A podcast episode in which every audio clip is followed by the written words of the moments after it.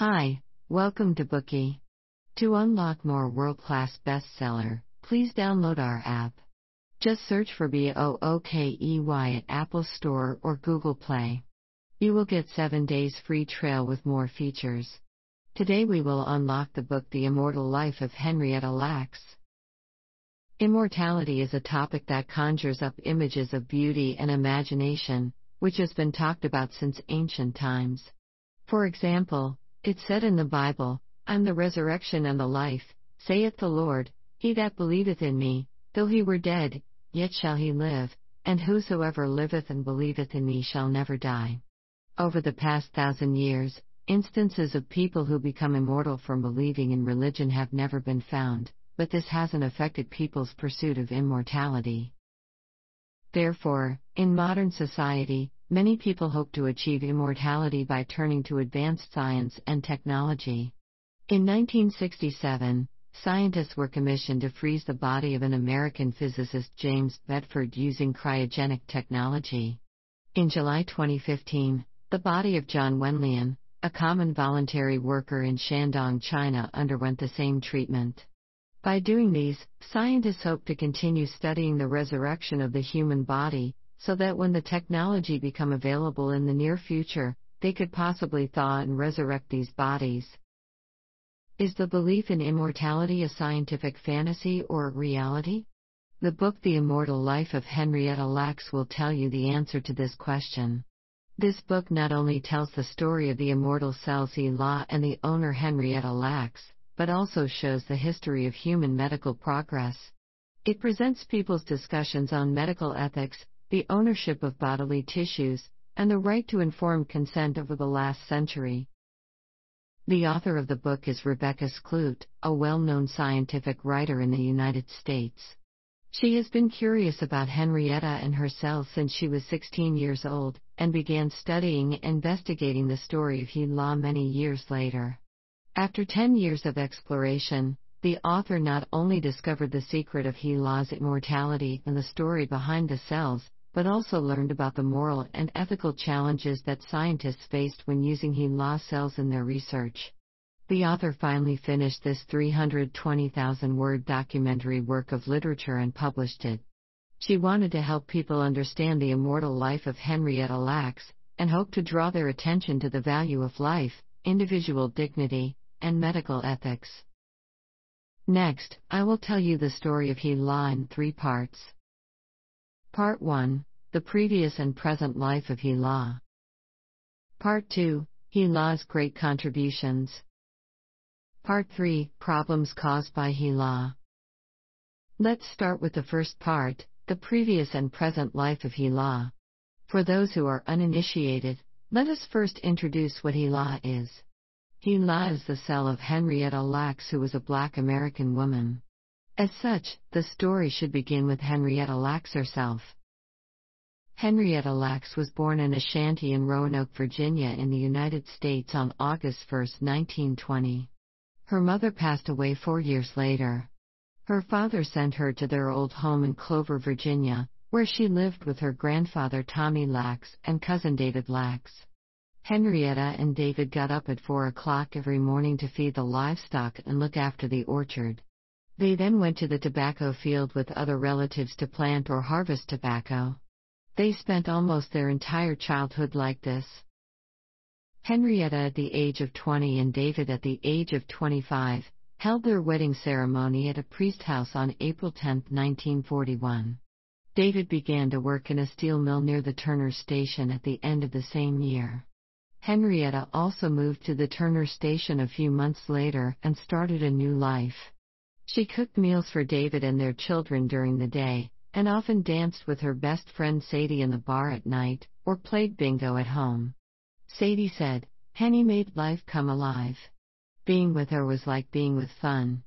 Henny just loved peoples. She was a person that could really make the good things come out of you. However, good times always pass quickly. On January 29, 1951, Henrietta went to the Hopkins Hospital for a physical examination, and a vicious case of cervical cancer was discovered. She received radiation treatment at this hospital on February 6, which was the most common therapeutic method for cervical cancer at all hospitals in the United States at that time. After the procedure, Dr. Wharton wrote in the report the patient tolerated the procedure well and left the operating room in good condition. Before that, however, Dr. Wharton excised two coin sized tissue sections from Henrietta's cervix.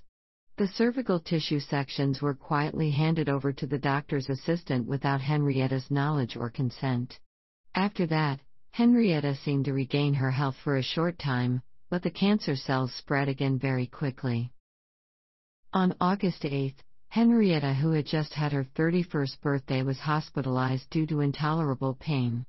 A month later, her body was completely infested with tumors, and her abdomen bulged like she was pregnant. On October 3, Henrietta begged her good friend in tears, Please let David take care of my children after I die, especially my baby girl Deborah. Her life ended at 12:15, October 4.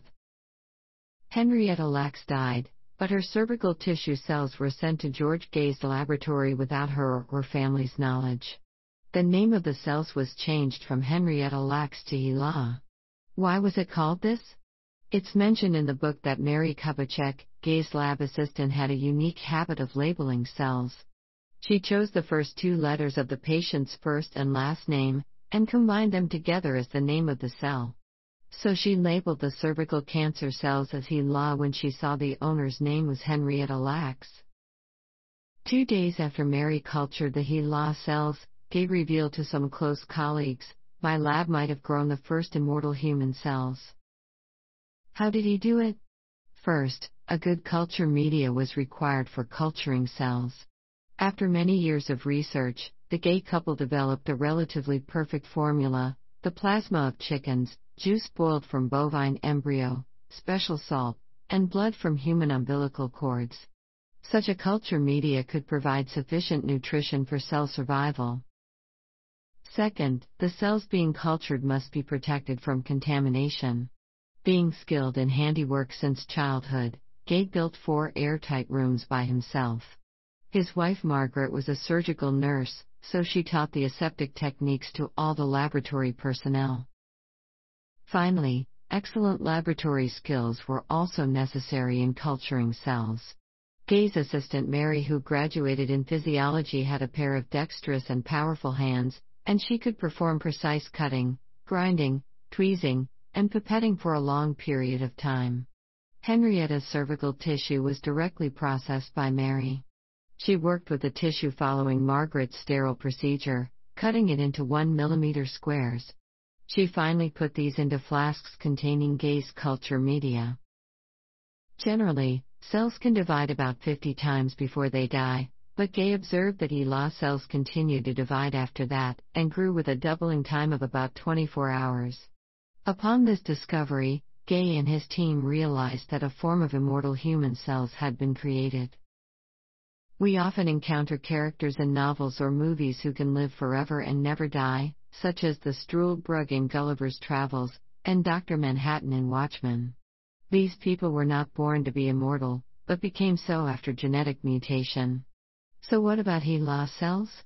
Is their immortality also the result of mutation like these people in fictional works? Each chromosome in cells contains a DNA region called telomere at its end, which has a certain length. Every time a cell divides, the telomeres are shortened. And when the telomeres become too short, the cell will stop growing or die. But cancer cells contain an enzyme called telomerase, which can constantly repair the telomeres. To be specific, the telomerase adds telomeres back to the chromosomes after each cell division. In this way, the telomeres will never run out, and the cell will never age or die. Dr. Gey had been culturing cancer cells in test tubes or in vitro for 30 years before he got his hands on HeLa. But for a long time, the cancer cells he cultured would die in a few days. Hence, we can see that the secret of HeLa cells' immortality is not so simple as having the telomerase enzyme that most cancerous cells do.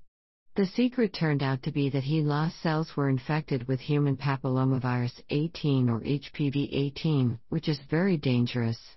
The virus can turn off some genes that can prevent tumor growth, and as a result, HeLa cells has an extremely strong vitality.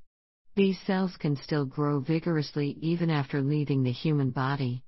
As such, with the HPV 18 triggered genetic mutations, along with the assistance of telomerase, the immortal HeLa cells were born.